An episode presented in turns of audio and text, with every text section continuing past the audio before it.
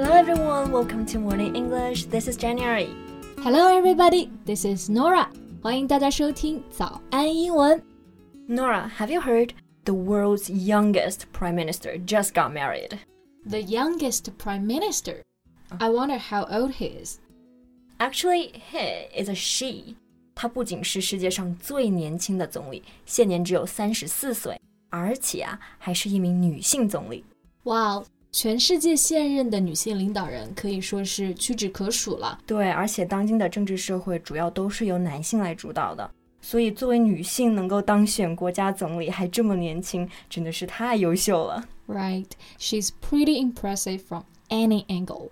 Right，那今天这期节目呢，我们就来了解一下世界上最年轻的总理 Sana Marin。在节目的开始，给大家送一个福利，今天给大家限量送出十个我们早安英文王牌会员课程的七天免费体验权限，两千多节早安英文会员课程以及每天一场的中外教直播课，通通可以无限畅听。体验链接放在我们本期节目的 show notes 里面了，请大家自行领取，先到先得。J，我很好奇啊。这位我们刚刚讲到的世界上最年轻的女总理，Sanna Marin，她到底是哪个国家的总理呢？Well, you can have a guess. Is she from Europe?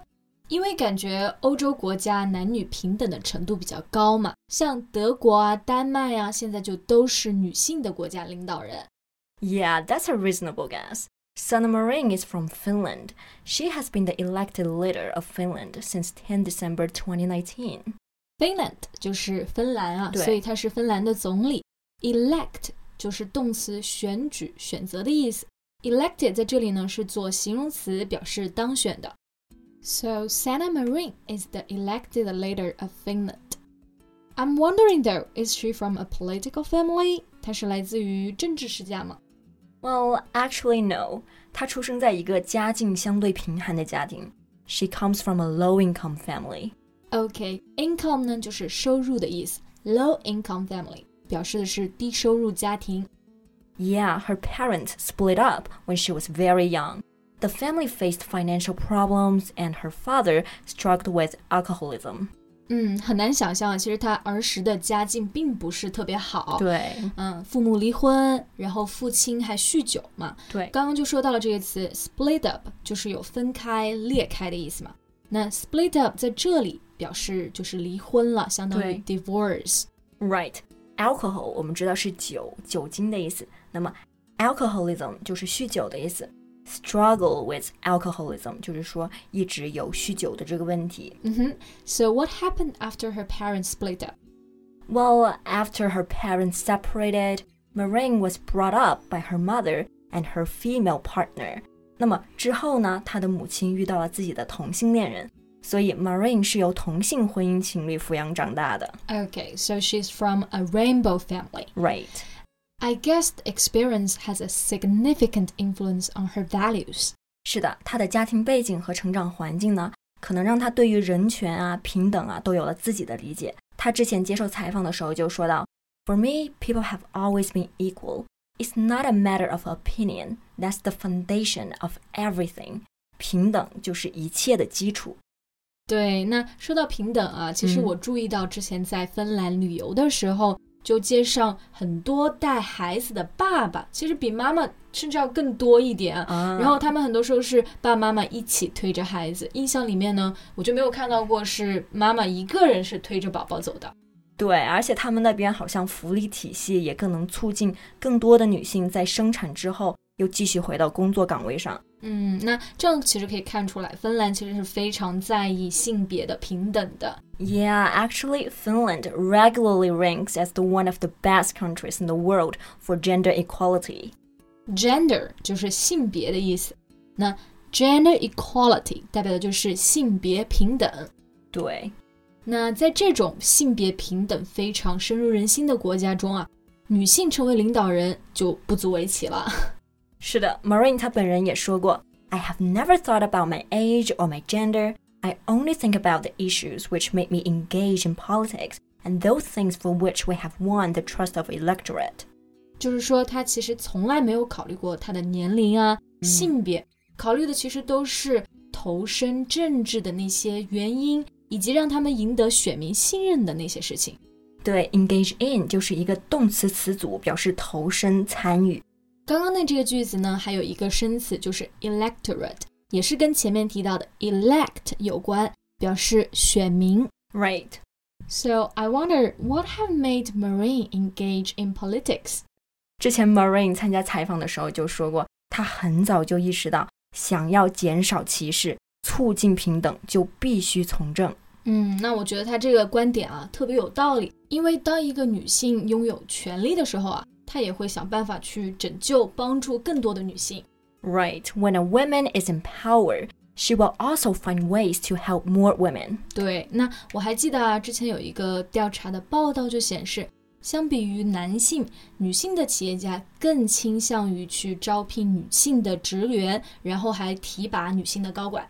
是的，因为只有身为女性，才能懂女性在职场还有生活上面的不易；也只有能为女性发声的群体掌权，才能够从制度和法律上促进平等。所以，我觉得我们需要更多的女性去参与社会公共事务。对，说的很有道理啊。那在芬兰的女性领导人肯定是不在少数的吧？是的，Marine 她领导的呢就是全女性的政府班底。Marine has a government that is remarkably female and young. The other four parties in the government are all led by women. 哇，这感觉是女性撑起了芬兰的半边天。Right, women hold up half the sky. 难怪崔娃也会感叹啊，Finland is the secret island for Wonder Woman。对，就感觉芬兰就是神奇女侠的老家。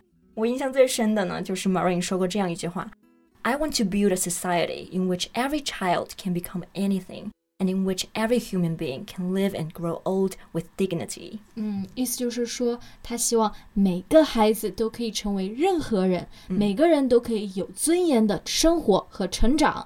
那 dignity 呢？意思就是尊严的意思，就看得出来，Marine 真的是一个非常有想法且有人文关怀的一个国家领导人。是的，那 Marine 他除了在事业上面非常的出色，他的爱情也非常的令人羡慕。真的吗？对 ，Marine 她十八岁的时候就已经和老公相识，而且还是初恋，到现在呢已经相恋了十六年。他们两年前呢还生下了女儿 Emma Marine。So their daughter took her mother's family name. 是的，他们的女儿是跟母亲姓的。And Marine and her husband have an equal relationship with mutual respect, which I think is the reason why their relationship has lasted so long. Right， 平等又相互尊重的关系才可以更加长久。那 Marine 呢，最近在 Ins 上面晒了他们的非常漂亮的婚纱照。在下面呢，他写了一段非常令人感动的话。那我们在节目的最后一起来读一下吧。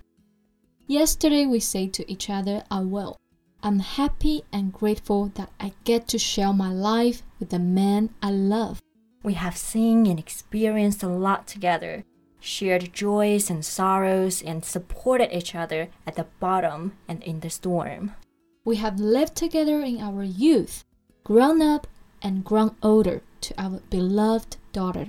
那我们今天聊到的呢，就是世界上最年轻的女总理 Sanna Marin。That's all for today's podcast. This is Norah. Thanks for listening. This is Jen. See you next time. Bye. 今天的节目就到这里了。如果节目还听得不过瘾的话，也欢迎加入我们的早安英文会员。成为会员，您就可以无限畅听我们每天一场免费的中外教直播课，以及两千多节原创系统课程了。今天我们限量送出十个七天免费试听权限，试听链接放在我们本期节目的 show notes 里了，请大家自行领取，先到先得。This podcast is from Morning English。学口语就来早安英文。